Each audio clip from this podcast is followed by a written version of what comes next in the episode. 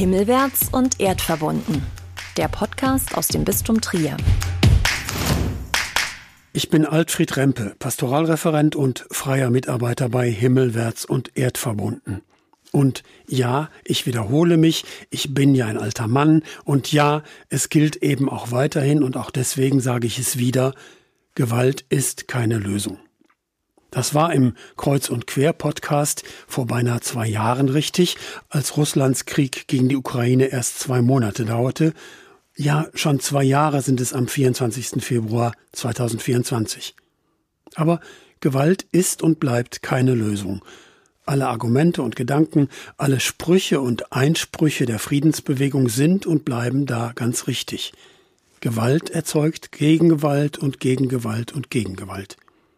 Jedes Menschenleben ist wertvoll in sich selbst und weil Gott jedes Leben liebt. Und das eine Leben gegen ein anderes aufzuwiegen oder abzuwiegen, geht nicht. Die linke Backe hinhalten, wenn dich einer auf die rechte schlägt. Liebt eure Feinde, zumindest den Menschen im jeweiligen Feind. Und tut denen Gutes, die euch hassen und Gewalt antun. Waffen verschwenden Geld und Ressourcen.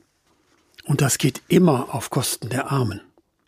Und überhaupt, wessen Interessen will man denn verteidigen mit immer neuen Raketen, Flugzeugen, Panzern, Kanonen, Bomben und Knarren?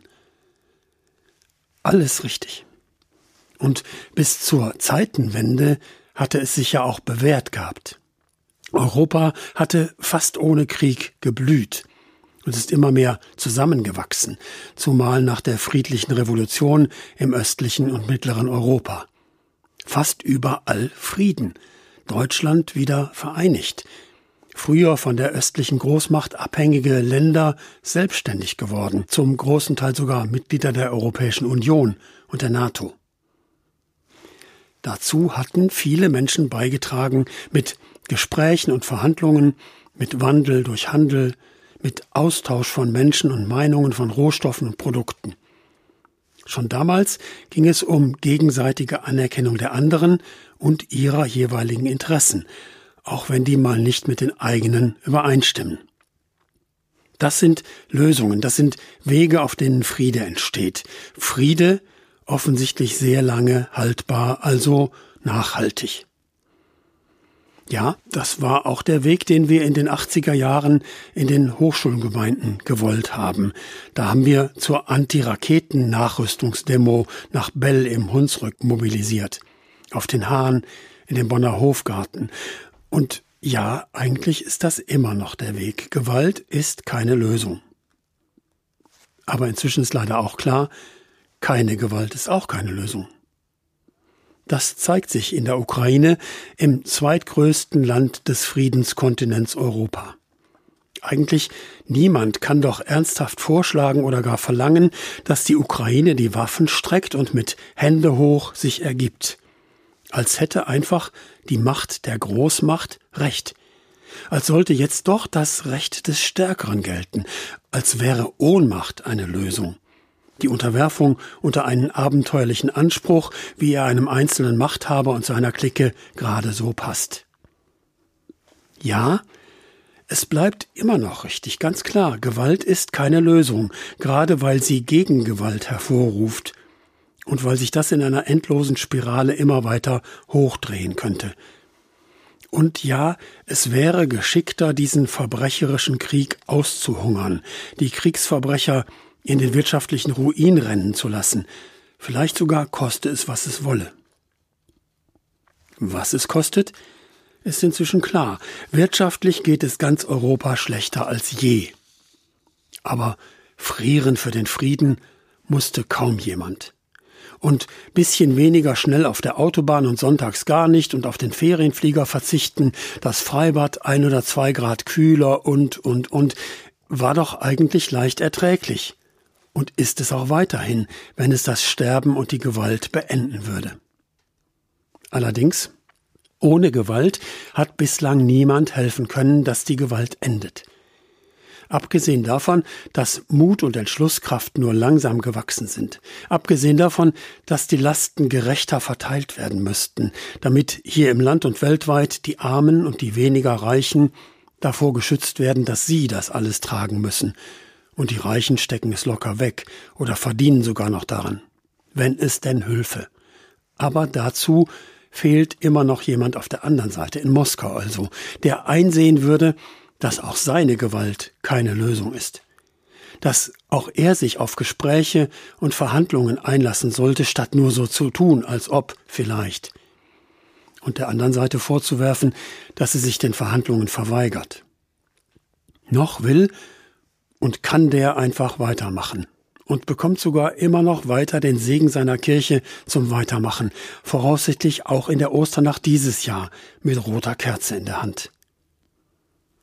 Gewalt ist keine Lösung, das bleibt richtig, aber diese Einsicht muss sich ernsthaft verbreiten und vertiefen, auch im Osten und noch weiter im Osten und im Südosten und überall auf der Welt, wo es immer noch erst ankommen muss.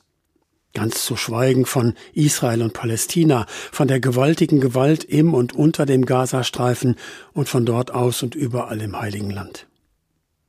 Aber solange eben keine Gewalt auch keine Lösung zu sein scheint, werden auch eigentlich pazifistisch oder wenigstens friedlich gesinnte Menschen und Staaten der überfallenen Ukraine helfen müssen.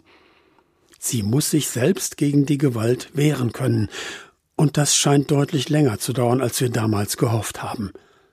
Aufgeben und Unterwerfung wäre auch ein großes Unrecht, zumal das ja wohl Lust auf mehr machen würde. Wieder so eine Spirale abwärts zu weniger Freiheit und Menschenrechte und Leben. Andererseits Inzwischen werden ja auch die Zweifel immer stärker und scheinen auch berechtigter, ob mehr Waffen für die Ukraine mehr bewirken können als noch eine und noch eine Verlängerung dieses verfluchten Krieges. Es bleibt ein Dilemma, auch für einen gläubigen Menschen. Es fragt sich doch, wie ein liebevoller Gott so viel Leid zulassen kann, ohne dem Gewalttäter in den Arm zu fallen. Ich frag mich, ob ich oder jemand anders den Gewaltmachthaber lieben kann, zumindest als den Menschen Wladimir Wladimirowitsch. Was bleibt in diesem Dilemma?